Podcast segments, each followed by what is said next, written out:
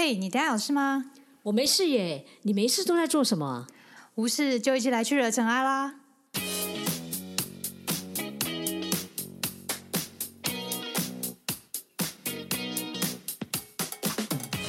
我是 Doran，我是 Sandy，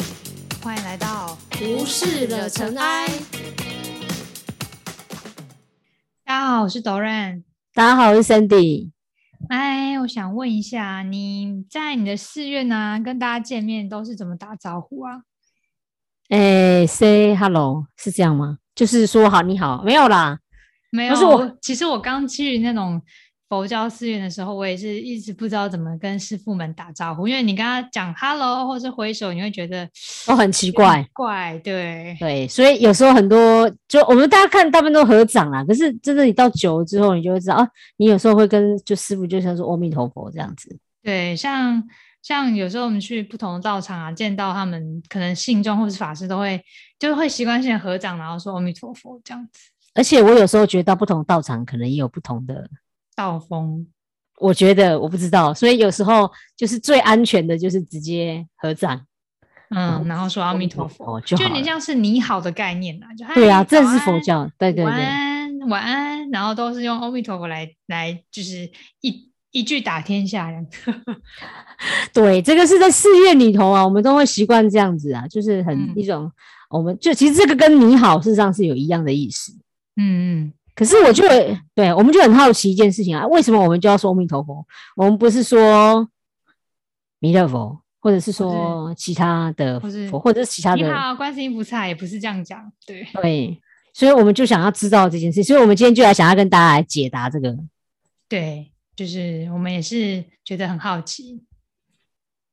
所以我我我们后来就在想说，哎，阿弥陀佛到底在古时候那个梵语它到底是什么意思？就是其实它翻成中文意思，它有无量光佛、无量寿佛。所以其实本身这一句话，它本身就是一种，就是让你觉得，哎，光嘛，它是一种光明。也就是其实我们在学习佛法的过程当中，你就是觉得这是一种光明、一种智慧的感觉。所以，因为它能够破除我们很多的烦恼啊，所以也就是说，我们用阿弥陀佛的话，大家就会觉得，哎，这是一个给我们无限的一些智慧，然后能够给我们有觉悟，类似像这样的东西，所以我们就会把它变成是说，哎，有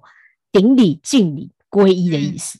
嗯嗯嗯，就佛的梵语中文意思就是觉悟嘛，或者是智慧，所以佛就是觉悟的人啊。嗯，没有错。那其实大家都知道，阿弥陀佛是极乐西方极乐世界里头的嘛，对不对？嗯，也就是我们有极乐世界，然后所以很多人也会想，因为有的时候我觉得可能对于年长者，我特别这种感觉，就是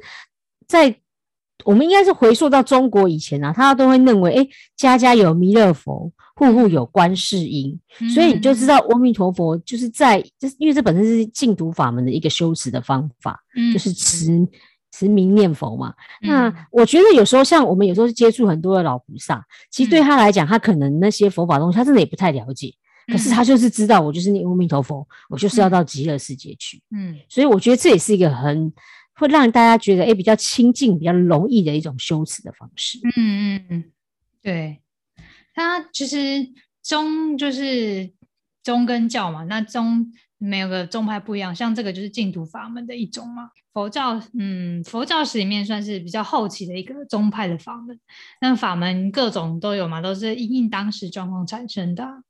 然后其实，嗯，在他之前很多都是比较偏唯识啊、禅宗这种修行的法门，但因为后来，嗯，因为各个嗯修行环境没有很好，就是越像什么国共内战的时候啊，在大陆他们许多组织大的就开始想要，因为不太适合禅修，因为如果 等下打仗一来，你的山林就全部就毁了，或是放火烧，就是很难修这种就是禅宗的那种，或者是坐禅的修行方你打禅的时候听到枪声，应该就会赶快离站起来离开了吧？对，而且而且大家你知道，就是那个也曾经有有些法师也被抓去当当兵这样子，因为没哦，办法，对啊，也是。可是那时候也是一种报国的方法嘛。对，就是他们可能拒绝不行，但是报国也是必须要共赴国难之类的，他们都还是还是会被抓去从军，所以他们要修行是非常没有这样的环境可以修行的。所以后来就是因为这样环境光环境之下呢，一些祖师大的就开始推崇净土法门，因为它很简单，它就是只要念念就可以，就是到极乐世界了。其实我有时候当我们在念的时候，你就心里想，当我在念这个法嗯哼，之后，可是你心能够不动，就是没有杂念，我觉得其实那也不太容易。对啊，其实说简单好像很简单，但说难是真的不容易。像我们之前我们禅师，他其实他其实有带念佛法门跟哦佛期跟禅期，他平常是念带禅期，然后他有一次去花莲带佛七的时候呢，他说有一个年轻人就是就是觉得很想要分享他的佛七之后的一些感想，然后。其实是他妈啦，他妈叫他去跟法师讲这些感想，但是他自己不想，然后就去跟法师讲，然后法师就把他叫来说：“哎，听说你有什么感想要跟我讲？”然后那个年轻人就有点尴尬，说：“不是我，是我妈啦。”然后后来就讲说：“其实我觉得吼很厉害呢，就是阿弥陀佛四个字哦，可以念七天，真的是不容易耶，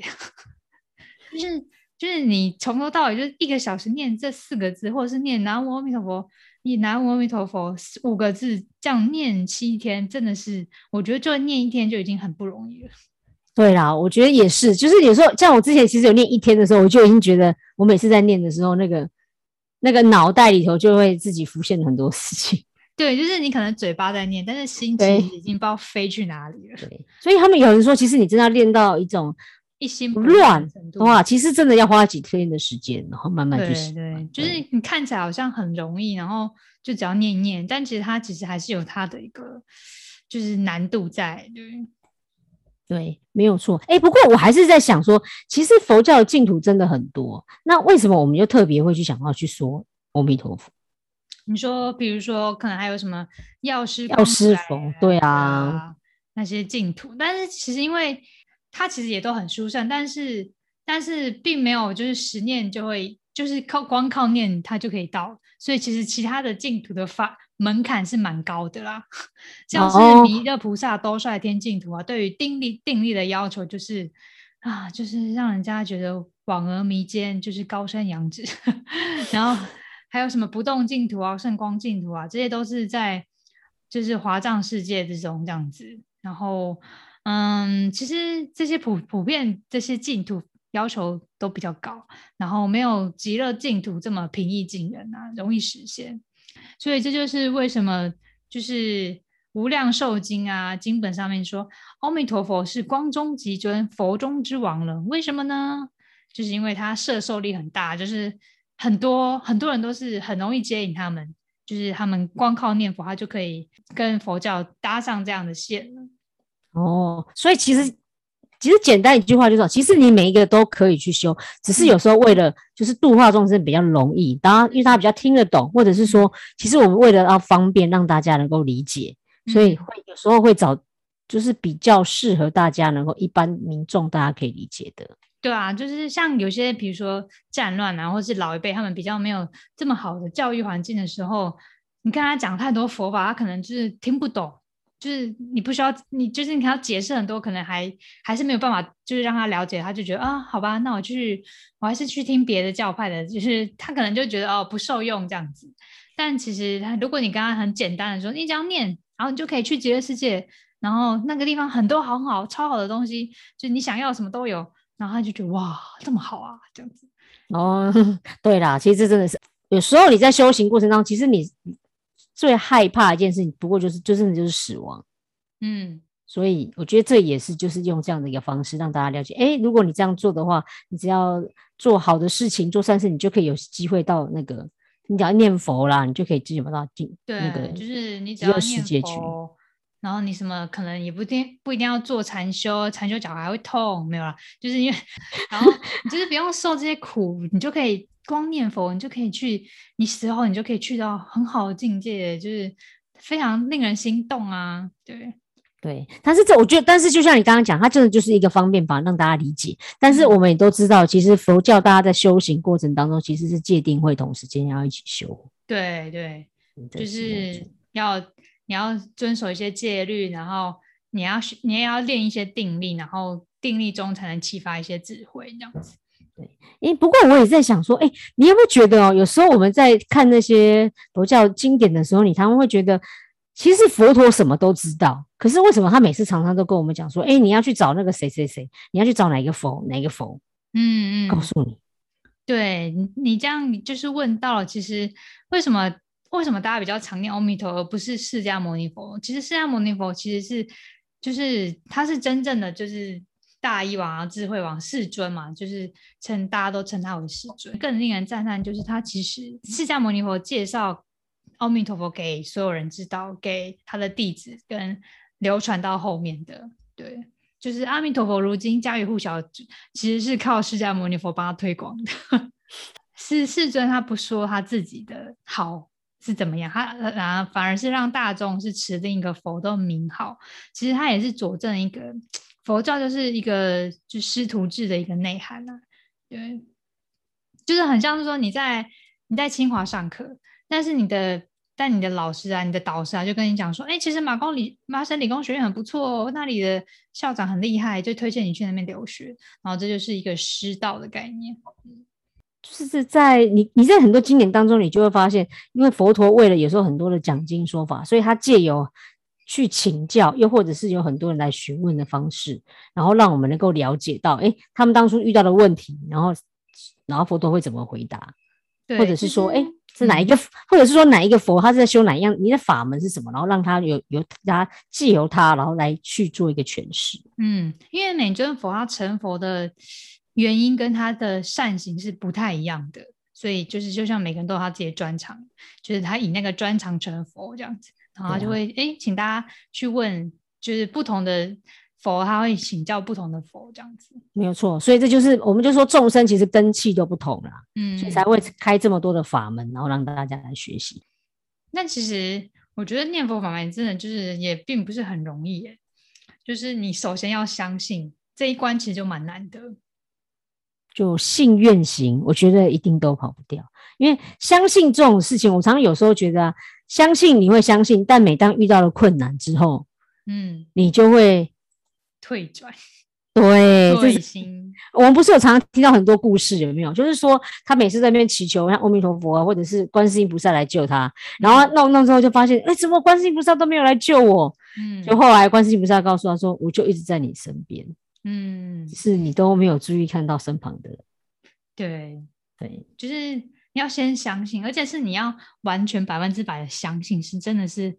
很不容易，这一关真的就是很不容易，对。对呀，嗯，所以其实我们前面就有讲说，嗯，你在尤其是比如我们那时候之前不是有一次在那个生死的那个那一集里头，其实我们有谈到，就是当尤其在你面对死亡那时候很害怕的时候，你内心当中还是相信而且愿意去，比如说在极乐世界你愿意去，嗯，不然你为什么要之前要一直在念？就是因为当遇到这个状况来临的时候，你还是在坚信不疑。